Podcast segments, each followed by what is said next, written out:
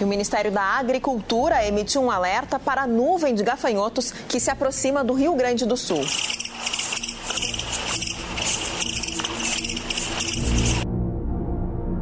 Desde o início da semana, a notícia sobre uma nuvem de gafanhotos que sobrevoa a América do Sul e pode chegar ao Brasil aguçou a curiosidade das pessoas.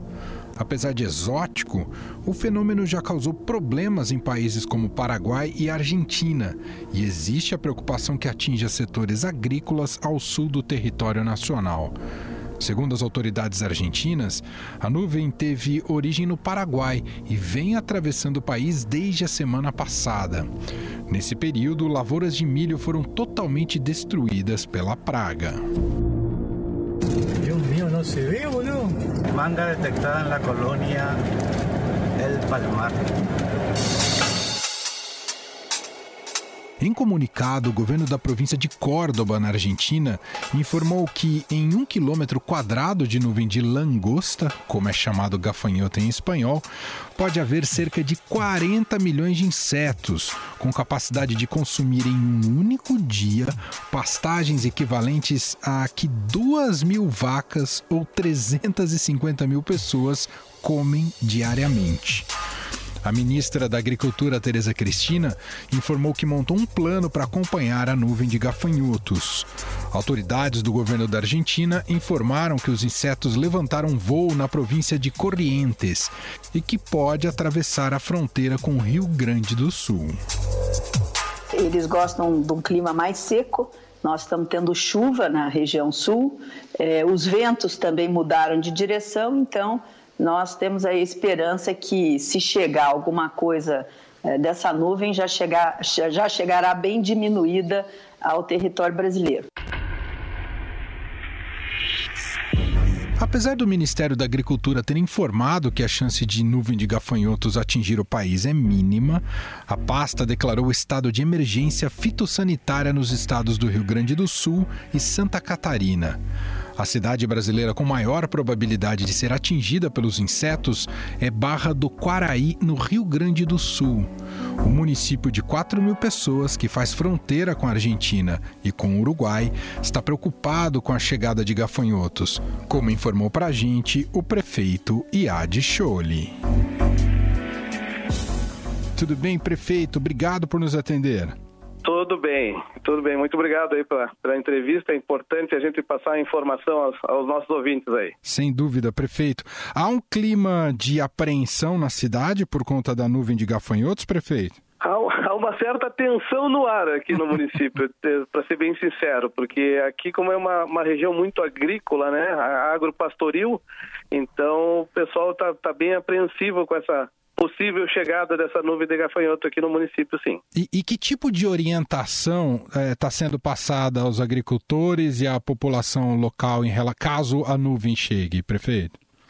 Olha, não tem muito o que se fazer, né? Mais o Ministério da, da Agricultura do, do, do, do, nosso país, a Secretaria de, de, eh, de, de Agricultura do Estado também estão, estão passando as informações para os produtores que eles não têm muito o que fazer, né? É esperar e, e quem tem que agir é o, é o governo do estado do Rio Grande do Sul. Mas para as pessoas em si não representa um perigo, é só caso chegue a nuvem, seria só um desconforto, é isso, prefeito? Exatamente, na cidade causa um desconforto, um, mas é, é, mais o gasto, é um prejuízo econômico para os produtores, né? Porque destrói as plantações, mas é, enfim, para a saúde humana ele não traz prejuízo nenhum, não.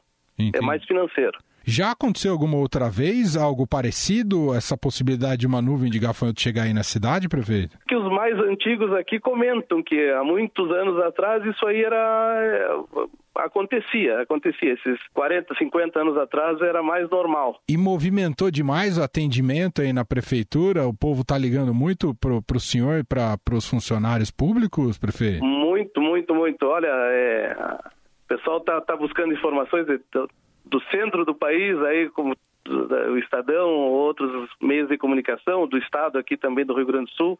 Então, é, é bastante, bastante meios de comunicação buscando informações aqui, né? Porque aqui nós estamos no extremo oeste do Rio Grande do Sul, na tríplice fronteira. Nós somos uma cidade de 4.200 habitantes, onde nós fazemos é, é, fronteira com o Uruguai, que fica a 600 metros aqui do, do, município, e Monte Caceiros, na Argentina, que fica a um quilômetro e meio. Então, nós estamos bem no, no entroncamento aqui do nosso, nosso Rio Grande.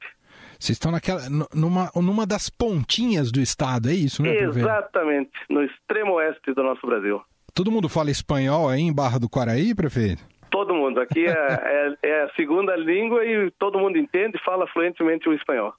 Nossa, é uma cidade pequena, quatro, você falou 4 mil, quantos habitantes, prefeito? 4.200 habitantes. 4 mil. Pequenininha. O senhor conhece todo mundo, então, na cidade? Praticamente, é. Aqui a gente conhece todo mundo, sim. Prefeito, só vou aproveitar, já que a gente está numa fase muito atípica no mundo inteiro e no Brasil também, como é que está a situação da cidade em relação à pandemia, prefeito? Tu sabe, assim, ó, nós temos feito um trabalho enorme aqui, porque como te falei, nós somos a tríplice fronteira e, e nós temos barreiras sanitárias é, com, a, com, com, o município de Uruguaiana, que é o município brasileiro mais próximo, e também temos uma barreira sanitária na, na ponte entre que une Brasil e Uruguai.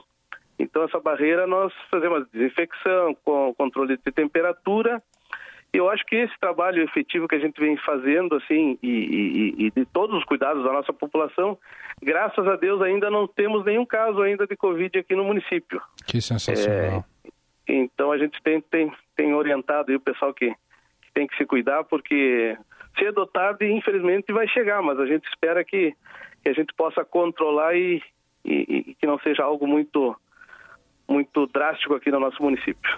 Yad Chole, prefeito de Barra do Quaraí, gentilmente atendendo aqui a nossa reportagem. Obrigado, viu, prefeito? Um prazer, bom trabalho aí para vocês. O Serviço Nacional de Sanidade e Qualidade Agroalimentar da Argentina informou que a nuvem de insetos tem se dirigido rumo ao Uruguai. Afinal, quais os riscos e os prejuízos que esses gafanhotos podem trazer para a agricultura? Eu converso agora com o agrônomo e pesquisador da empresa brasileira de pesquisa agropecuária, a Embrapa, Dori Edson Nava. Tudo bem, Dori? Obrigado por nos atender. Tudo bem, obrigado. Eu que agradeço. Dori, qual o tamanho do estrago que pode causar uma nuvem de gafanhotos como essa ah, para a produção da, da agricultura? É algo considerável, Dori? Então, é, quando a gente fala em nuvem de gafanhoto, nós estamos falando ao inseto no estágio adulto, né? E é a fase que ele está migrando. Então, essa nuvem nada mais é do que um processo uh, de migração uh, para um local onde esse inseto tem condições para se alimentar e se reproduzir. Então, uh, o, o, grande dano que o adulto causa é nos locais aonde essa nuvem de insetos eh, vai pousar. E nós não temos essa informação. Então, ele pode pousar, por exemplo, em uma área de pastagem, ele pode pousar em uma área nativa, e aí ele pode se alimentar tanto de plantas cultivadas como de plantas uh, nativas. A gente tem uma informação de que ele pode se alimentar até de 400 espécies vegetais, né? então ele tem uma gama muito grande. Agora, quando a gente fala em, em perdas econômicas, é, nós estamos numa época, felizmente, em que a, maior, a, a, totalidade da produção dos grãos, milho, soja, feijão e arroz já foram colhidos, né? Então nós não teríamos esse, é, o problema de perda com essas culturas. O que nós temos agora no inverno, justamente, são os cereais de inverno. Nós temos a trigo, aveia, ceve, centeio, cevada, né? E essas lavouras estão sendo estabelecidas, então elas são pequenas ainda. Agora, o grande dano econômico certamente vai ocorrer em função uh, de uma nuvem dessa pousar em uma área de pastagens, né? E o Rio Grande do Sul tem uma área considerável de pastagens que vai desde a fronteira da Argentina até com a fronteira do Uruguai, né, até o litoral e o Oceano Atlântico. E é, nessas áreas de pastagem, então, é, eles podem se alimentar, né, é, de, de, espécies nativas e espécies cultivadas. No local onde ele pousa, provavelmente ele vai comer a totalidade das plantas, né, porque é um inseto muito voraz. Então, esse seria o grande risco que nós teríamos hoje. Caso essa nuvem de gafanhoto né, venha a, a, entrar no Brasil. E o que há de recursos justamente nessa tentativa de, de, de barreiras para essa nuvem de gafanhotos? O que, que é, é, eficiente nesse caso, Dori? A fase, esse inseto tem três fases, é ovo, ninfa e adulto. A fase que o inseto mais causa dano é durante a fase jovem, a fase de ninfa e nós chamamos essa fase de saltões. Só que nessa fase ele não tem asas, as asas são atrofiadas, ele está desenvolvendo ainda. Então, o ideal é que a gente sempre controle esse inseto durante a forma jovem, a forma de crescimento, né? É, e nessa forma, forma jovem são utilizados é, produtos químicos, basicamente inseticidas é, químicos e nós temos também inseticidas biológicos, né? Existem diversas partes do mundo, como na África, que o pessoal utiliza inseticidas à base de Bacillus thuringiensis, que é uma bactéria e, fungos. No caso desses adultos, né? Ontem a, o Ministério da Agricultura decretou é, o estado de emergência fitossanitária. O que isso significa dizer? Significa dizer que uh, há um grupo trabalhando né, com autorização do mapa e das secretarias para o estabelecimento dessas medidas de controle, que basicamente estão relacionadas ao uso de produtos químicos, inseticidas. Nós temos alguns produtos registrados no mapa para algumas outras espécies, né? E que, eh, nesse caso específico, eles poderão ser utilizados eh, como exceção. Além disso, é, outras medidas de controle, como a forma de aplicação do produto. Né? Tu, você imagina que nós estamos falando de uma nuvem de é, 10 quilômetros. Né? No momento que esses insetos pousam, ele vai ocupar uma área considerável. E nós não sabemos se essa área vai ser uma área plana, se vai ser uma área com acidentes geográficos, uma área de mata.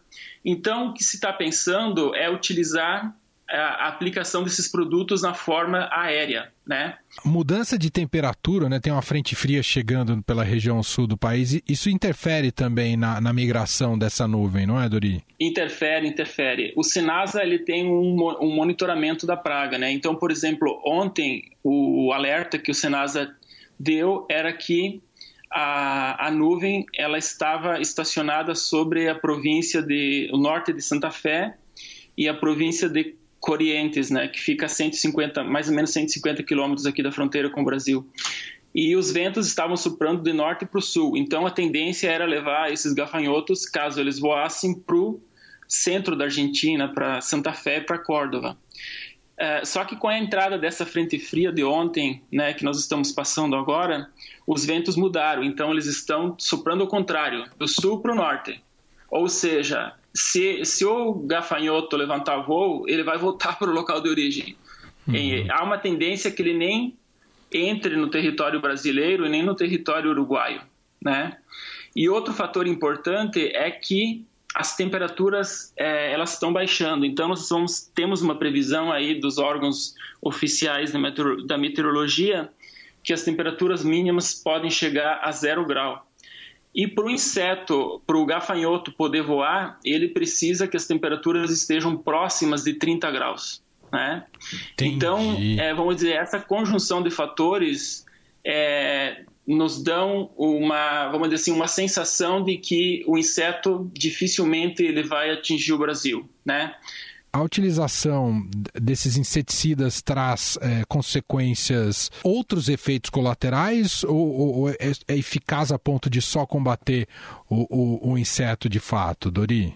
Então, essa é uma preocupação que o setor está tendo, né? Então, assim, toda vez que nós trabalhamos com inseticidas, existem as recomendações que, de como usar, né? Utilizando essas recomendações, é, fazendo bom uso do produto, nós não teremos grandes. Uh, no, não vai ser o ser humano, o meio ambiente não vai ser tão afetado, né? Até porque é, esse, vamos dizer, é um tratamento pontual, não vai ser um tratamento que você vai fazer durante o ano todo ou frequentemente, né? Mas sempre existe essa preocupação e, e existem as, as maneiras, as boas formas de você utilizar esses produtos sem agredir o meio ambiente e o ser humano.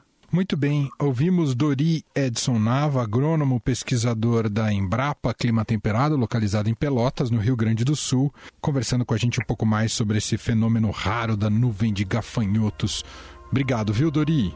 Ok, obrigado. Agradeço você.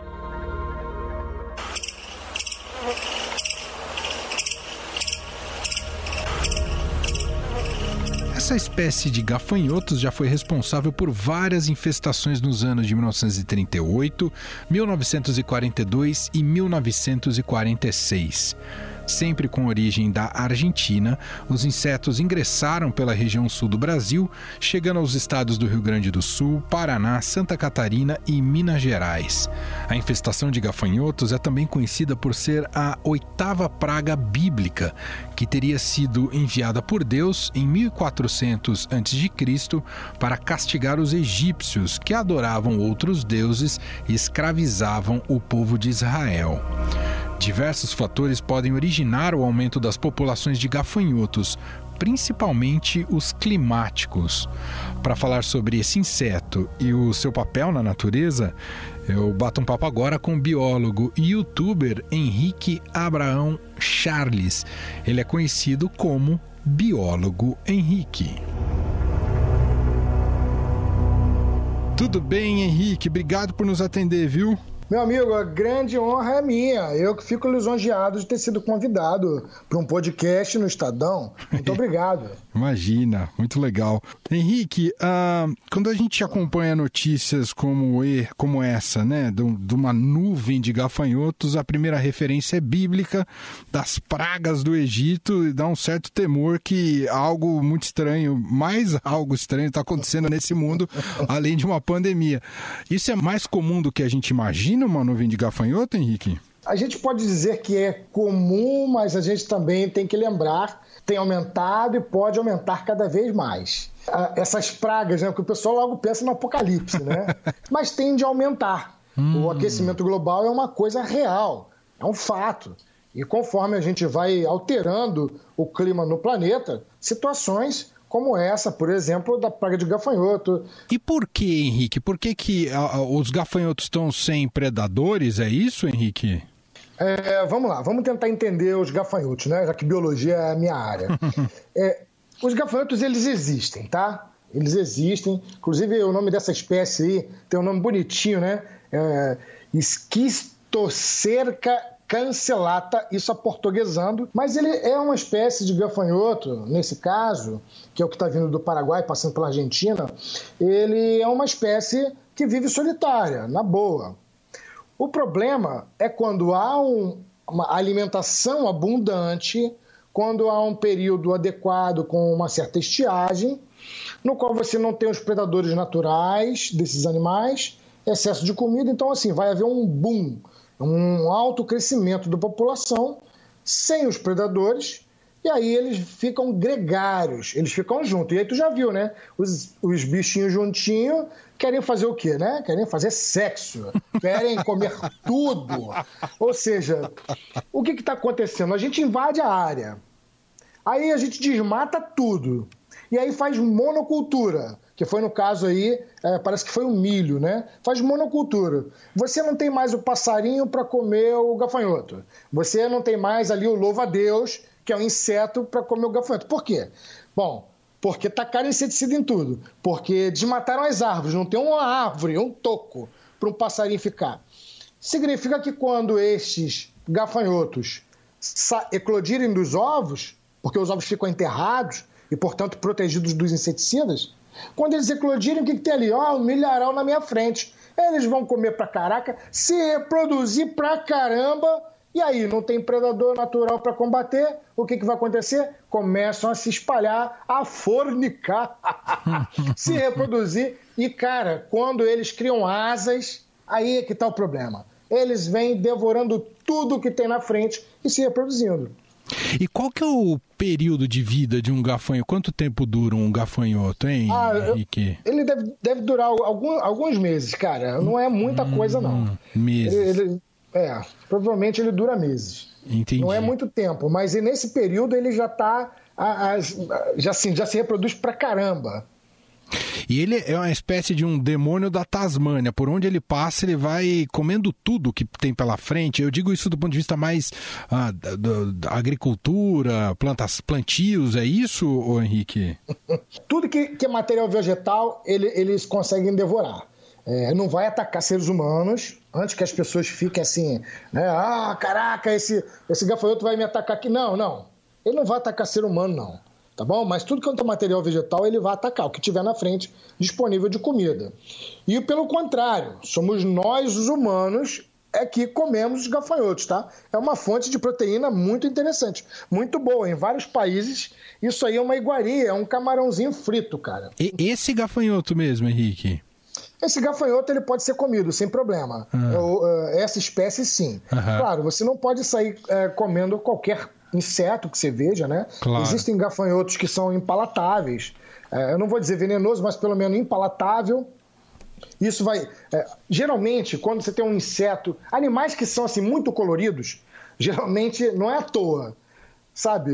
É animal que possui algum, algum veneno, alguma substância tóxica. E tem grilos, tem gafanhotos que são é, é, impalatáveis. Então, não é bom. Mas esse especificamente, ele pode ser comido. Não é um hábito do brasileiro não é um hábito brasileiro comer esse tipo de gafanhoto, mas não é inviável, entendeu? Em vários países, como eu disse, se comem. Agora, é uma praga que você tem que conter, né, cara? Porque senão vai destruir a nossa plantação claro. e vai comer a nossa comida. Qual o destino dessa nuvem? Que hora que. O que, que você pode dizer pra gente sobre isso? Vai, vai sem parar até onde, hein, Henrique? Vai sem parar enquanto tiver comida, enquanto não tiver bloqueio. É, e é válido lembrar que elas vêm se reproduzindo no meio do caminho. Ah. As fêmeas as fêmeas enterram o abdômen, colocam o ovinho dela em formato de cartucho, pode ter até 100, 100 ovinhos ali, dependendo da espécie, e ela vai reproduzindo ali. E o que acontece? De, vai depender também do clima, de repente, uma mudança de clima é, com tempestades pode fazer com que é, essa nuvem se dissipe. Ela pode chegar até o Uruguai ou voltar também para o Brasil. Isso não é impossibilidade, não, tá? Ela pode voltar de novo. Uhum. Mas ela, ela pode seguir em frente à medida que encontram plantações, e aí medidas fitossanitárias são necessárias. É, se chega perto de uma plantação, o pessoal muito provavelmente vai se utilizar de aviação para. Uh, ah, para jogar inseticida, isso vai acontecer, assim, por mais ecologicamente incorreto que seja é, ninguém, sem consciência, nenhum país sem consciência vai deixar essas pragas entrarem na, nas suas plantações. Agora, eu estou torcendo para uma virada no final de semana, uma virada de tempo no final de semana, onde uma tempestade possa dissipar isso. Gente, esse é o biólogo Henrique. É, para achar seu canal no YouTube é só colocar biólogo Henrique, é isso? Henrique. Biólogo Henrique, você me acha no Google, no YouTube, no Instagram, no Facebook. Colocou Biólogo Henrique, vai em tudo quanto é lugar. Eu não sei, eu não sei o que essas pessoas têm na cabeça de me seguir, cara, mas as pessoas me seguem. um abraço, meu caro. Obrigado, viu? Obrigado, eu que agradeço.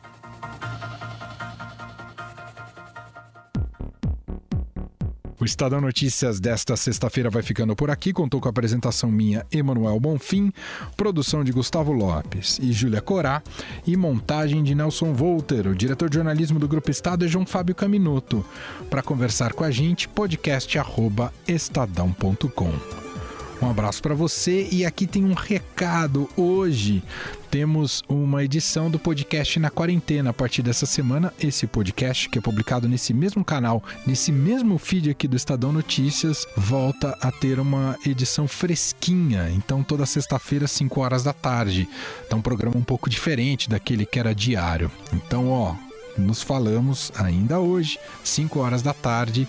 Não perca em mais uma edição do podcast na quarentena. Até lá! Estadão Notícias.